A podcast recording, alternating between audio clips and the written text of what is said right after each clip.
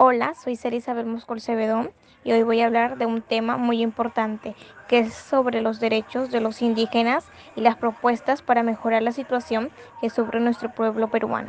Los y las ciudadanas tienen igual en los derechos, pero eso no significa que las indígenas tengan las mismas oportunidades. Debemos tener en cuenta que la ley debe saber que si tenemos los mismos derechos no significa que tengamos las mismas oportunidades y que esa igualdad se acabe y también debemos respetar nuestra cultura.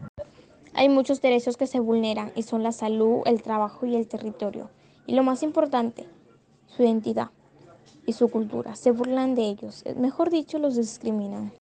En lo que respecta a los derechos colectivos de los pueblos indígenas o originarios, nuestra Constitución en sus artículos 88 y 89 reconoce algunos de ellos bajo el epígrafe del régimen agrario de las comunidades campesinas y nativas, y también garantiza que los pueblos indígenas tienen voz en las decisiones que les afectan, mantener sus identidades culturales propias, vivir sin discriminación ni la amenaza del genocidio, tener ascenso seguro a las tierras y algunos recursos esenciales para su bienestar y estilos de vida.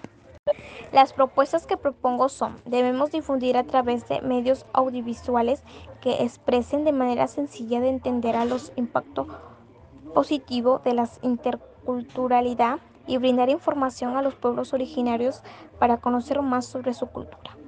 Realizar charlas, campañas para que se respeten los derechos humanos de los pueblos indígenas realizar marchas pacíficas que busquen generar conciencia en las autoridades y que éstas tomen una actitud más responsable y que mejoren el servicio de la salud en esos pueblos. Gestionar proyectos para que todos los pueblos indígenas acceden a servicios de salud. Garantizar que los pueblos indígenas tienen voz en las decisiones que les afecten. Mantener su identidad cultural propias. Vivir sin discriminación ni la amenaza del genocidio. Tener ascenso seguro a las tierras y a algunos recursos esenciales para su bienestar y estilos de vida.